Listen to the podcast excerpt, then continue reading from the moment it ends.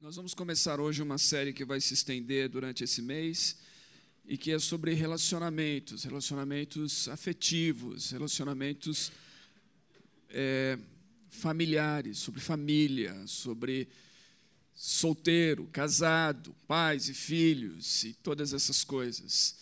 É, e temos uma arte aqui, e essa é uma arte bem interessante. Hoje eu vou falar sobre solteiros. E é bem interessante porque essa arte representa, na verdade, a visão que muitas pessoas têm acerca da vida de solteiro e a vida de casado. E eu quero dizer para você que essa visão é equivocada. Ok? A arte representa exatamente aquilo que eu quero anunciar hoje aqui. É equivocada essa visão. Aqui a gente tem a vida de solteiro sombria, cinza, triste, né? Quantos solteiros tem aqui? Quantos solteiros vivem a vida cinza, sombria? Não, não, não é assim. Ontem eu estava num, num acampamento em Campos do Jordão, ontem foi um dia intenso para mim, eu corri, cheguei aqui na reunião, inclusive de membros, é, tarde por causa disso, desci a serra lá no meio da neblina, da, da neblina e tudo mais, um pouquinho, foi um pouquinho imprudente. Os anjos tiveram um trabalho é, extra ontem comigo é, na descida. Mas era um acampamento de solteiros, de jovens solteiros acima dos 30 anos. Né? E pelo clima lá, essa, essa imagem não representa ah, os solteiros nos nossos dias, e não deveria representar. Por outro lado, parece que a vida de casado é isso. Né? Você sai daquele ambiente sombrio, cinza, triste, depressivo, e aí casou e de repente é o céu, é o paraíso. Quantos são casados aqui? Mais casados. É isso? É um paraíso? Ah, é. Fala, né? Na frente da esposa tem que falar, ou do marido. É um paraíso, mas é um paraíso caído. É o Éden depois da queda. Eu sempre falo para quando eu quando eu falo com pessoas que estão pensando em se casar, eu sempre e, e tem essa ilusão do casamento como uma coisa perfeita. Eu digo assim, como é que você pode imaginar o casamento como algo perfeito? Duas pessoas imperfeitas vivendo no mundo imperfeito não formam um casamento perfeito. É impossível isso. E a gente vai olhar isso a partir não das minhas opiniões, mas a partir das, da, da, daquilo que as Escrituras falam. E eu, eu quero usar como base aqui um texto é, que é um texto dificílimo, eu, eu já aviso de antemão. É, 1 Coríntios capítulo 7. Eu vou ler alguns versículos, vou fazer menção deles, não vou fazer uma exposição aqui, verso a verso, desse capítulo. Ah, Possivelmente durante o mês a gente talvez volte a conversar sobre ele em algum momento, mas eu quero ler e comentar algumas coisas, principalmente hoje, no que diz respeito a esse tema. Hoje, a abordagem é sobre a vida de solteiro. A vida de casado será abordado posteriormente. Depois vamos falar sobre a questão de relacionamentos é, sexuais e essas coisas. Quero ler aqui os versículos 1, 7 a 9 e depois 25 a 27. Versículo 1. Agora, quanto às coisas sobre as quais escrevestes, ou seja, que é bom que o homem não tenha relações com mulher. Ah, deixa eu comentar uma, ah, já de, de imediato aqui algo sobre, sobre isso. Primeira, primeira coisa que note, eu não sei qual versão que você tem, mas se você estiver lendo da NVI, é, a, sua, a sua leitura foi um pouquinho diferente da minha aqui. A NVI traduz esse texto quanto aos assuntos sobre os quais vocês escreveram, mesma coisa aqui, quanto às coisas sobre as quais vocês escreveram. Isso significa que Paulo está respondendo a algo que eles escreveram a ele a igreja de Corinto mandou algumas perguntas para Paulo. Paulo, na sua carta, responde a essas perguntas. Esse é um desses momentos, há outros momentos nessa carta onde a gente vê isso. Paulo está respondendo continua. A NVI diz assim: é bom que o homem não toque em mulher. A versão que eu li diz: ou seja, que é bom que o homem não tenha relações com mulher. Note que há uma diferença aqui nessa tradução. Uma delas, você pode ler pensando assim: Paulo está dizendo que é bom que o homem não toque em mulher. A maioria das pessoas, inclusive, faz essa leitura. Paulo é detestado, ou então, pelo menos, tratado com muito rancor por muitos irmãos cristãos. Eu gosto de Jesus, mas não de Paulo, tem muitos que dizem. E você possivelmente conhece alguns deles. E aí, esse é um daqueles textos. Mas como é que pode Paulo falar isso? Como é que Paulo pode dizer uma coisa dessa? Isso não é um conflito com aquilo que Gênesis diz, não é bom que o homem esteja só? É, está entrando em conflito aqui. A tradução que eu li da Almeida século 21, ela diz assim, que não é Paulo que diz isso. Foram os coríntios que escreveram a ele e que disseram isso que ele está falando. Só que no grego não tem aspas. Então fica difícil a tradução e difícil entender aqui, de fato, foram os coríntios que disseram isso? Foi Paulo que diz isso? Boa parte dos comentaristas desse texto vão dizer que foram os coríntios, que Paulo está aqui citando aquilo que os coríntios haviam dito a ele. Ah, eu poderia citar uma série de traduções aqui, vou, vou citar mais uma delas só, a nova tradução na linguagem de hoje. Paulo, ela traduz essa parte assim: Agora vou tratar dos assuntos a respeito dos quais vocês me escreveram. Respondendo, continua: Vocês dizem que o homem faz bem em não casar. Ah, então, note, de imediato a gente tem uma dificuldade no texto aqui para entender, afinal de contas, quem é que disse tal coisa? Foi Paulo? Ou foram os coríntios? Eu vou assumir que foram os coríntios e que Paulo está respondendo aquilo que os coríntios disseram. No versículo 7 diz assim: Desejaria que todos os homens estivessem na mesma condição em que estou, mas cada um tem o seu dom da parte de Deus, um de um modo e outro de outro. Digo, porém, aos solteiros e às viúvas que lhes seria bom se permanecessem na mesma condição em que estou. Mas se não conseguirem dominar-se, que se casem, porque é melhor casar do que arder em paixão. Verso 25. Quanto aos solteiros, não tenho mandamento do Senhor. Dou, porém, o meu parecer, como alguém que, pela misericórdia do Senhor, tem sido fiel. Considero, pois, que é bom por causa da dificuldade do momento que a pessoa permaneça na sua atual condição. Estás casado? Não procures separação. Estás solteiro? Não procures casamento. Ok. Então, aqui a gente vai encontrar um ensinamento de Paulo para os cristãos da cidade de Corinto. É interessante a gente pensar o seguinte: Paulo está falando aqui sobre a vida de casado, Paulo está falando sobre a vida de solteiro, Paulo está falando da condição das viúvas, ele fala sobre a questão dos divorciados.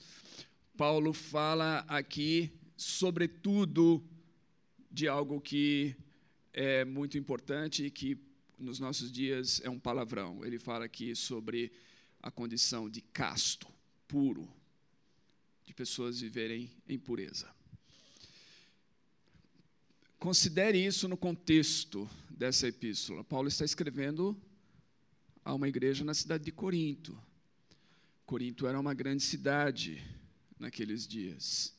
Era considerada por alguns a terceira cidade mais importante no Império Romano naqueles dias. Corinto era uma cidade promíscua, de fato, a palavra é, ou o termo corintianizar era usado por muitos para se referir a relações sexuais. Era uma cidade onde estava ali o grande templo da deusa Afrodite, a deusa do sexo. E dizem que havia nesse templo mil sacerdotisas prostitutas, que não só serviam no templo, aí uma, uma divergência entre historiadores e comentaristas. Alguns falariam sobre uma certa orgia lá no templo, é, e outros negam que isso acontecia, mas que elas serviam de fato no templo, que, era, que eram sacerdotisas e prostitutas, e que esse templo ficava na montanha mais alta da cidade de Corinto, e que muitas vezes elas desciam à cidade para celebrar a, a relações sexuais e, e a sua prostituição com homens daquela cidade. Então, era uma cidade marcada pela imoralidade.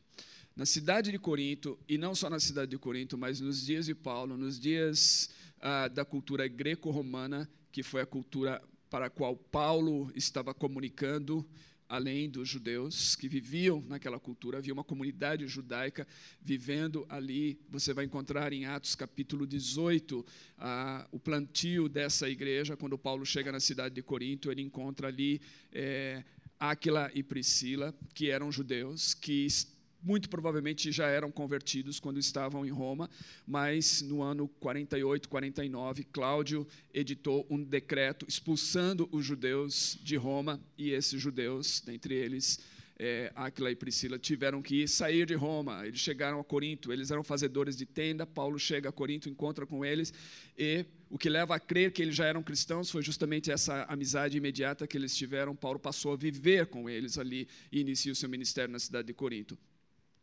Então, haviam é, cristãos ali já vivendo na cidade, outros foram convertidos através do ministério de Paulo, mas era uma cidade gentílica, a maioria dos, dos, moradores ali não eram judeus e não traziam essa tradição judaico-cristã. Eles viviam dentro de uma cosmovisão e dentro de uma cultura greco-romana.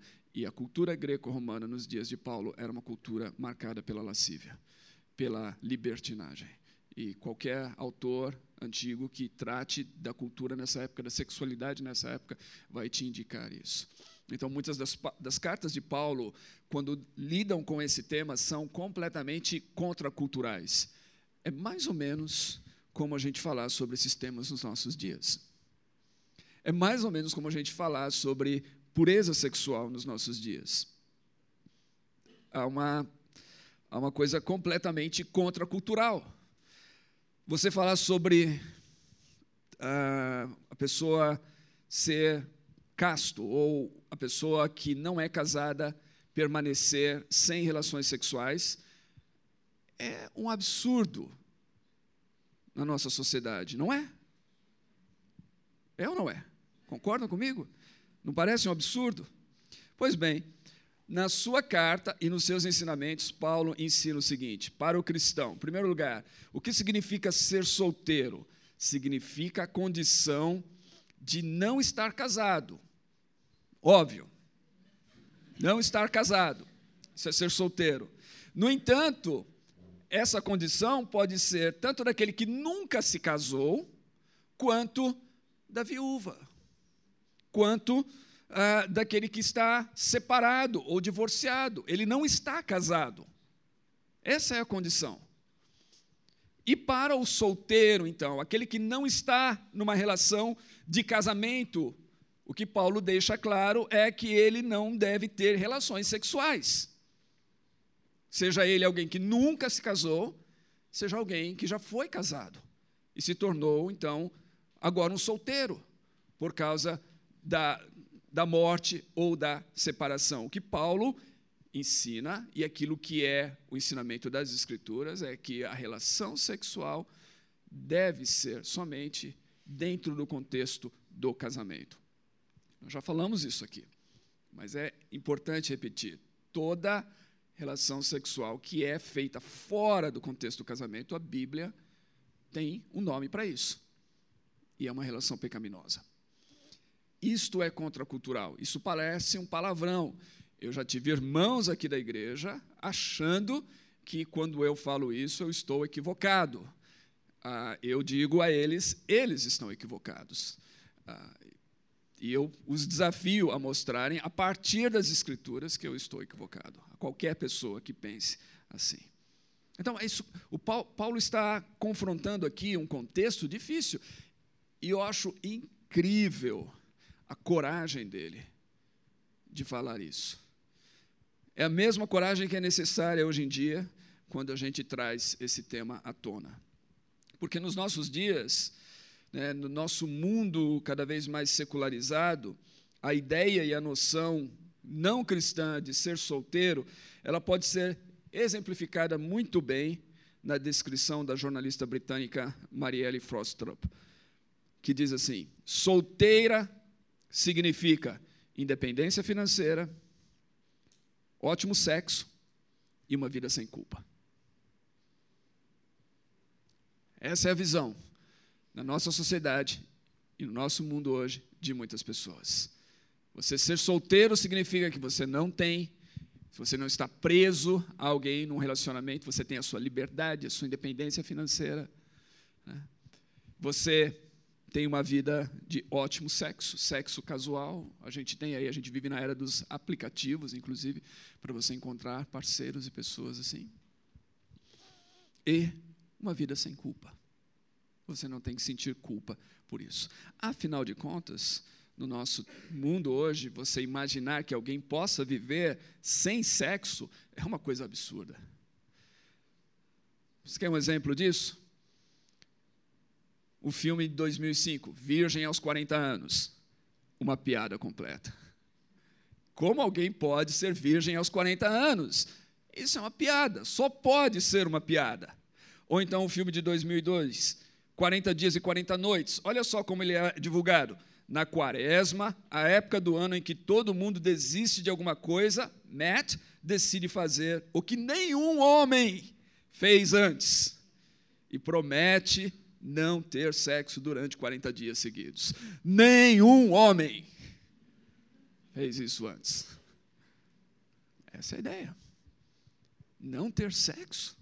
40 dias sem sexo? Loucura, insanidade. Né? O mundo não entende isso, isso é, isso é impensável, isso é impossível, isso é escandaloso. A crença no nosso mundo hoje, no mundo ocidental, é que sem sexo você não pode experimentar uma vida plena.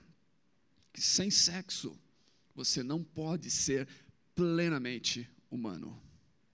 Essa é a crença do nosso mundo. A partir dessa crença, a gente tem que dizer que pessoas como Jesus Cristo, por exemplo, não foi plenamente humano. Porque Jesus viveu uma vida de castidade, sem relações sexuais. E ele foi, eu quero dizer, ele foi a pessoa mais humana, mais plenamente humana que já viveu nessa terra. Então a mensagem da Bíblia e a mensagem de Paulo naqueles dias era completamente contracultural, assim como a mensagem que nós anunciamos hoje é totalmente contracultural. Falar sobre esses temas hoje exige que a gente escolha a quem é que nós seremos fiéis. Se seremos fiéis às Escrituras ou se seremos fiéis ao Zeitgeist, ao espírito do nosso tempo, da nossa época, que tenta colocar sobre nós essas ideias. Então, definir aqui, diante de Paulo, o que é ser solteiro. Muitos de vocês aqui são solteiros e solteiras. E o que a Bíblia espera de solteiros e solteiras é uma vida casta.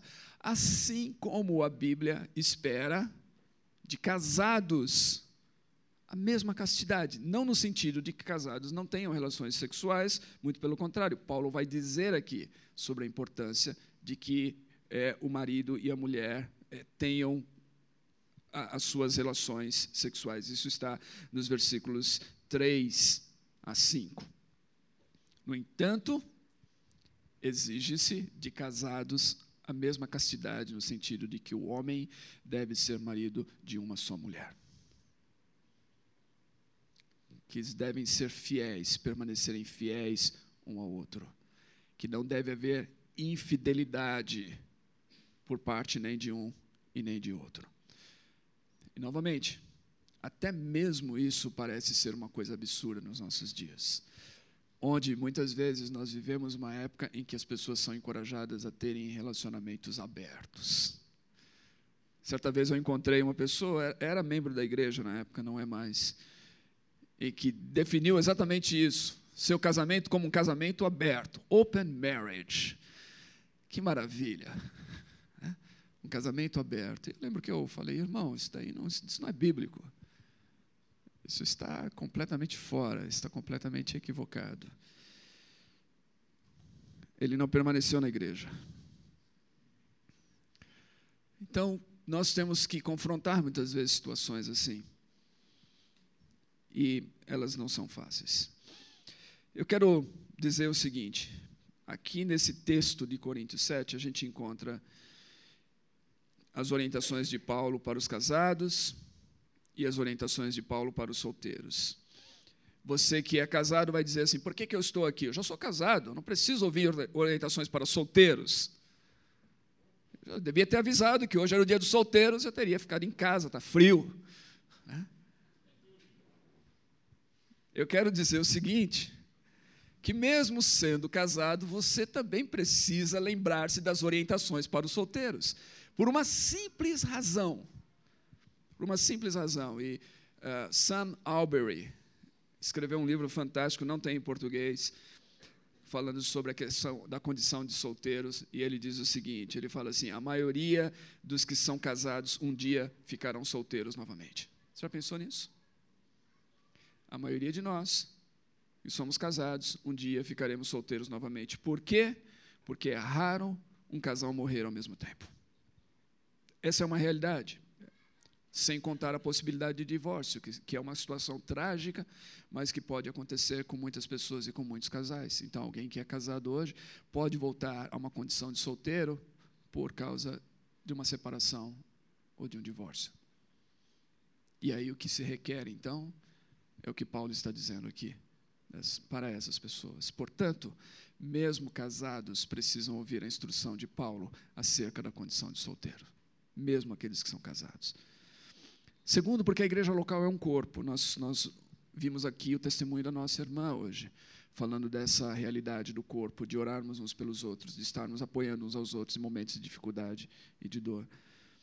Ah, a igreja local é um corpo, da qual fazem parte não somente pessoas casadas, mas solteiras também. Há muitos solteiros entre nós. E, como corpo que acontece em uma parte dele, afeta todo o corpo. Portanto, nós que somos casados, nós devemos olhar para os nossos irmãos solteiros, irmãos e irmãs solteiras, solteiros e solteiras. Nós devemos olhar com, com o cuidado, com o apoio, com a compreensão, assim como temos que olhar para todas as pessoas, para os casados também.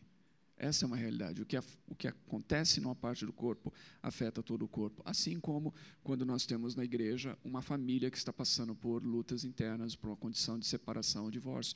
Nós sofremos com isso.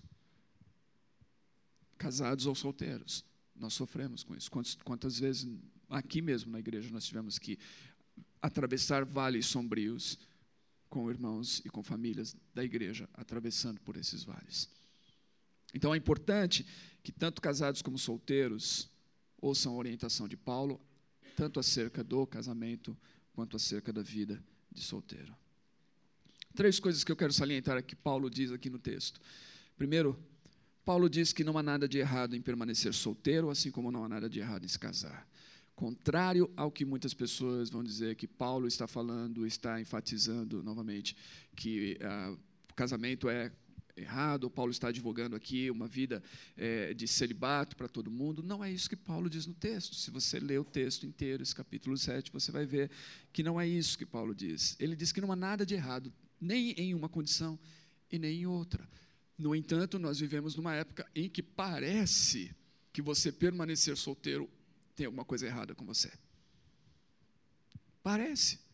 Eu digo isso até porque eu converso muitas vezes com pessoas solteiras que sentem essa pressão. E, quero dizer mais, no meio cristão e na igreja parece que essa pressão é ainda maior. Parece que se alguém faz parte da igreja, da comunidade cristã, e é solteiro, e é, muitas vezes decide permanecer solteiro, parece que essa pessoa tem algum problema, tem alguma coisa errada com ela.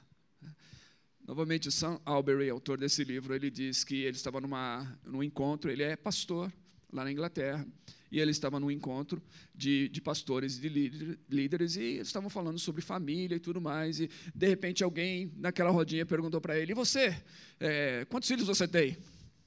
Ele falou, não, eu não tenho filhos. Não tem. Eu não sou casado. E ele disse que todos olharam para ele com, com o olho assim, tipo, como você não é casado? Tem alguma coisa errada com você? Né? É, e aí fizeram até uma piadinha com ele, assim, tipo, você é gay? E se você já leu o livro dele sobre o assunto, você vai ver a resposta dele. Ele falou assim: Eu sou. Eu não tenho atração sexual por mulheres. Eu não sou casado porque eu sou cristão. Eu sou celibatário porque eu quero ser obediente a Cristo. Essa é a minha condição. Você entende?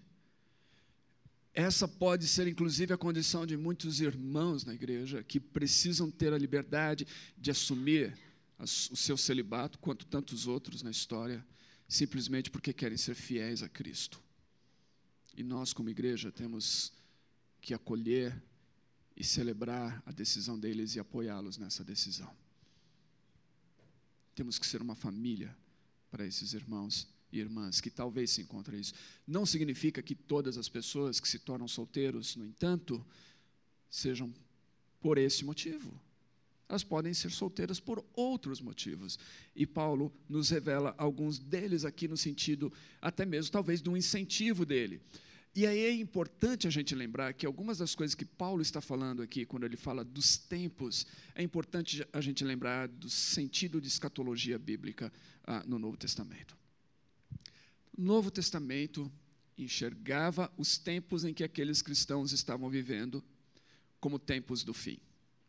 Quando Paulo escreve nas suas cartas, por exemplo, nos últimos dias surgirão falsos mestres.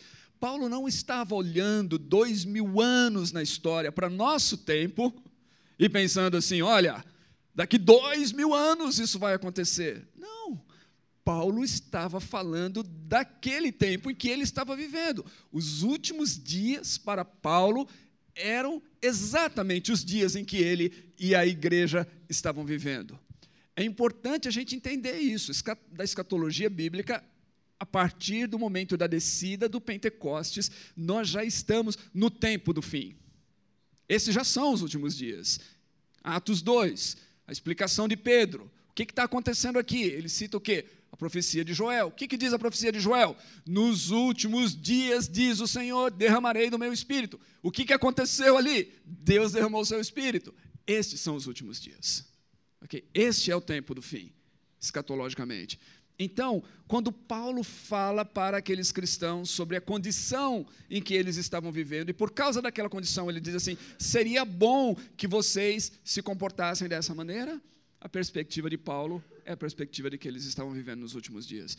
Assim como nós também devemos ter a mesma perspectiva hoje. Cada cristão, na verdade, desde o Pentecostes, deve viver sobre a mesma perspectiva. Outra coisa que Paulo fala, que é importante aqui, né, como eu disse, não, não há nada de errado em permanecer solteiro, não há nada de errado em você casar. Se você ficar solteiro, mantenha a sua pureza sexual. Se você casar, não se separe. Isso é, isso é o que Paulo está dizendo. Se você casar, não se separe. Se você decidir ficar solteiro, mantenha a pureza sexual. Paulo diz que é possível ser solteiro e ser casto, ou ser puro. Evidentemente, ele diz isso. Por quê? Porque Paulo jamais faria uma recomendação para alguém permanecer solteiro se isso implicasse a impossibilidade de manter-se plenamente puro. Se ele enxergasse que é impossível alguém permanecer puro sendo solteiro. Paulo não faria essa recomendação. Por isso, então, a gente lê no versículo uh, ah, 9, que foi lido aqui: aqueles que não conseguem dominar-se, que se casem. Se você não tem condições, busque um casamento. Se você não tem condições, ore a Deus e busque um casamento. Eu estava, como eu disse ontem, nesse acampamento de solteiros acima de 30 anos e no final, à tarde, é, tinha uma rodada de perguntas e respostas, estava eu e um outro pastor respondendo as, as perguntas e respostas ali, bem interessantes, por sinal. É, e, o outro pastor, não fui eu, mas o outro pastor, ao responder uma das perguntas, ele tocou num ponto que é, é bem interessante, que eu observo hoje em dia. Ele diz assim: ele está falando para solteiros, solteiros que estavam interessados e fazendo perguntas sobre casamento, como é que eu sei quando é uma pessoa do Senhor, ou, é, por que, que eu não encontrei ainda né, a, a, o meu marido, a minha esposa, essas coisas. E ele fez um comentário que pode parecer duro, mas que tenho observado. A gente vive às vezes numa época em que há tremenda Talvez por causa daquela imagem ali, talvez por causa desse romantismo que há, que muitas pessoas fazem nas relações de casamento e tudo mais, como se fosse uma coisa totalmente florida, um mar de rosas, algo completamente assim. As pessoas têm altas exigências. Ele falou inclusive disso. Às, às vezes tem pessoas que estão procurando uma ascensão social através do casamento. Então, quando procuram se relacionar com alguém, elas começam a olhar: ah, será que essa pessoa tem X e X e essa condição social e tudo mais. É, muitas pessoas procuram coisas equivocadas no relacionamento. Eu lembro de alguém que falava assim, né, você está procurando um elfo. Elfos, na literatura de Tolkien, são anjos. Não procure um anjo para se casar. Anjos não se casam e, nem, e não se dão em casamento. Anjos são seres assexuados. Procure um ser humano. Se você é alguém que pensa em se casar, procure um ser humano. Isso significa que essa pessoa terá defeitos, assim como você tem defeito. Lembre-se disso.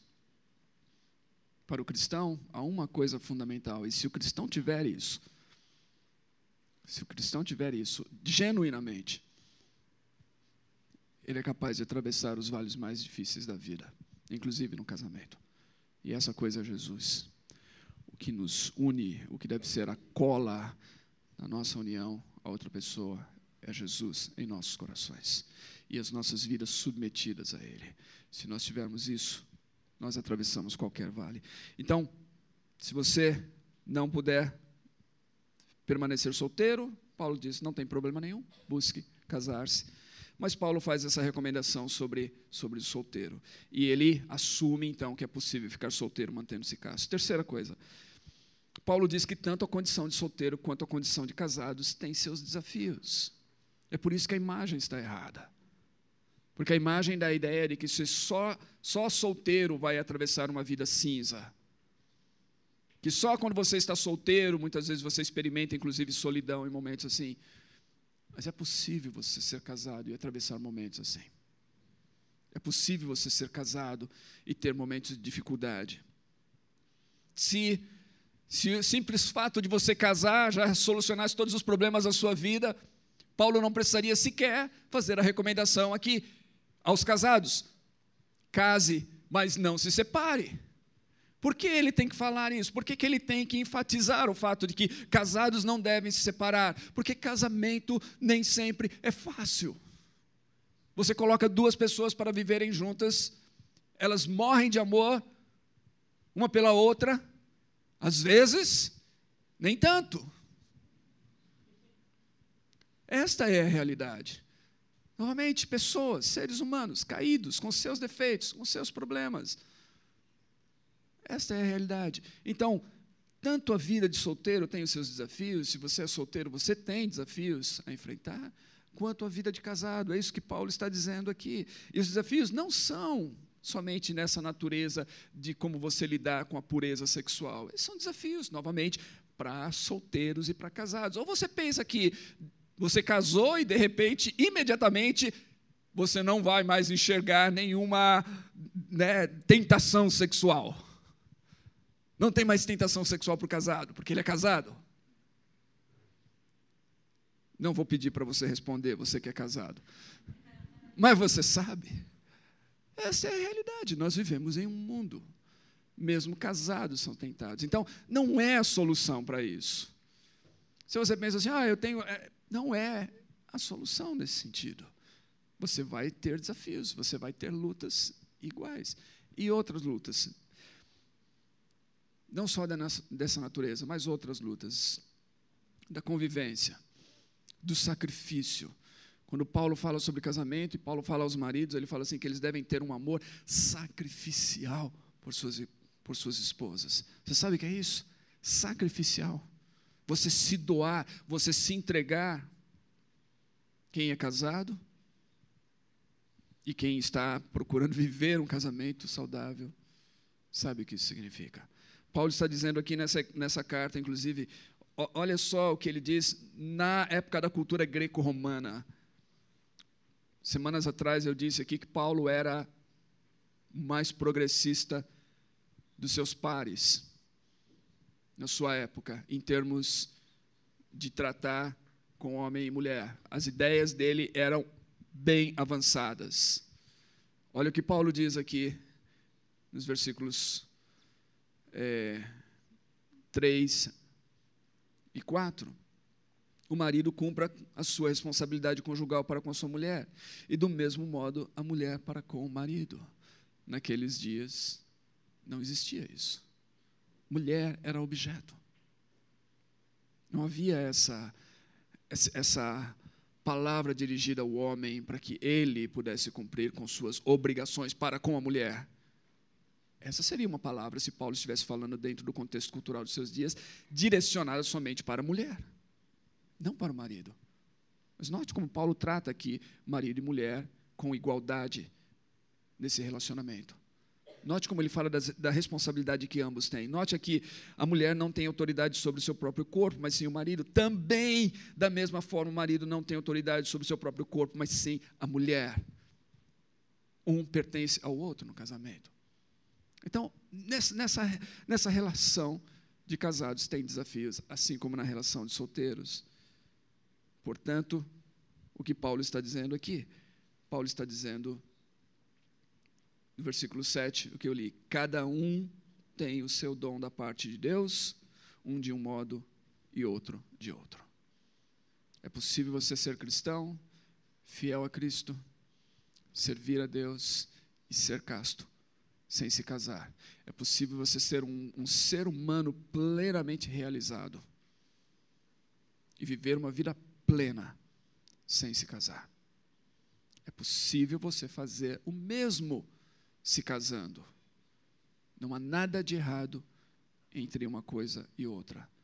E isso é algo que nós precisamos aprender, e isso é algo que nós precisamos desmistificar, se eu puder usar essa expressão, nos nossos dias, principalmente quando é dito que se você quer ter uma vida plena, você tem que ter uma vida de casado, ou que se você quiser ter uma vida plena e ser plenamente humano, você tem que ser sexualmente ativo. Isso não é verdade. E as Escrituras não ensinam isso. E por mais contracultural que seja, esse é um ensinamento que a gente tem que é, não só transmitir, mas esse é o ensinamento que a gente tem que abraçar. Versículo 28 em diante. E eu vou partir para a conclusão aqui. Ele está falando sobre a pessoa que se casa, nota, ele diz assim: Mas se se te casares, não pecaste. Aquilo que eu disse.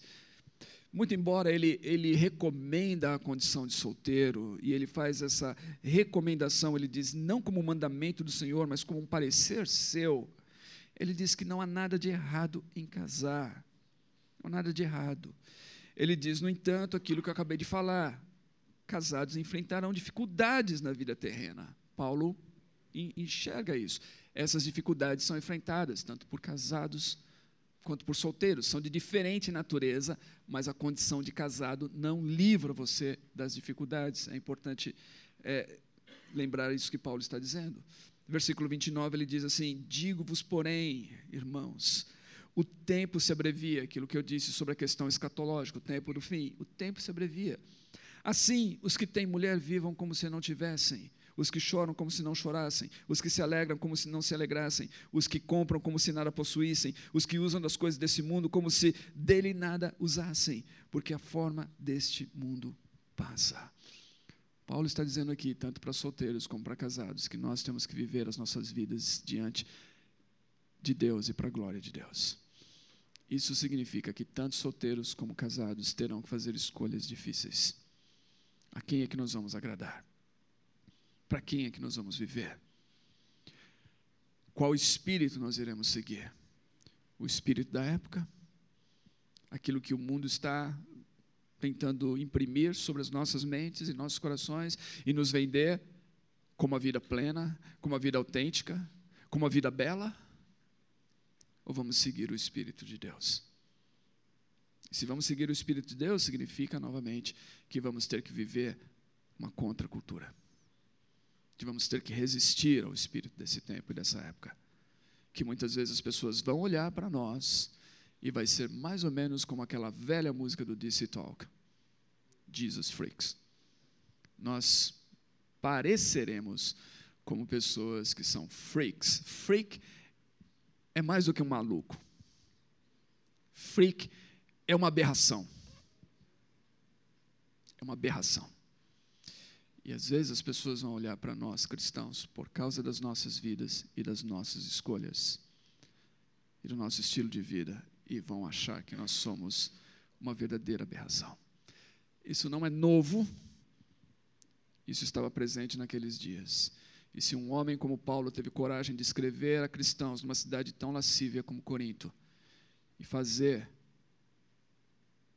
essas instruções, essas exortações e transmitir esses ensinamentos, é preciso que a gente tenha a mesma coragem no nosso tempo hoje de seguir a mesma verdade porque ela não mudou. Então, se você é solteiro, e se Deus te conduzir a permanecer numa condição de solteiro, não sucumba às pressões desse tempo. Lembre-se que você precisa, precisará da graça de Deus tanto quanto qualquer outra pessoa. Novamente, eu sou casado há 25 anos. A vida de casado não livra uma pessoa das tentações. Inclusive, é possível que em algumas situações o casado seja até mais tentado do que o solteiro em relação à sexualidade. É uma mística, né? Oh, mas você é casado, você tem. É uma mística disso. As tentações são iguais, ou às vezes até mais, até mais fortes. Então, se você é solteiro e se Deus te permitiu estar nessa condição, e talvez seja essa condição que você vai viver, Viva para a glória de Deus. Viva com Jesus no foco da sua vida, no seu coração. Se Deus permitir com que você se case, case-se. Lembrando que vai ter dificuldades no casamento, então case-se e não se separe. É o que Paulo está dizendo. Você vai precisar da graça de Deus tanto para permanecer solteiro, quanto para permanecer casado. Esta é a realidade.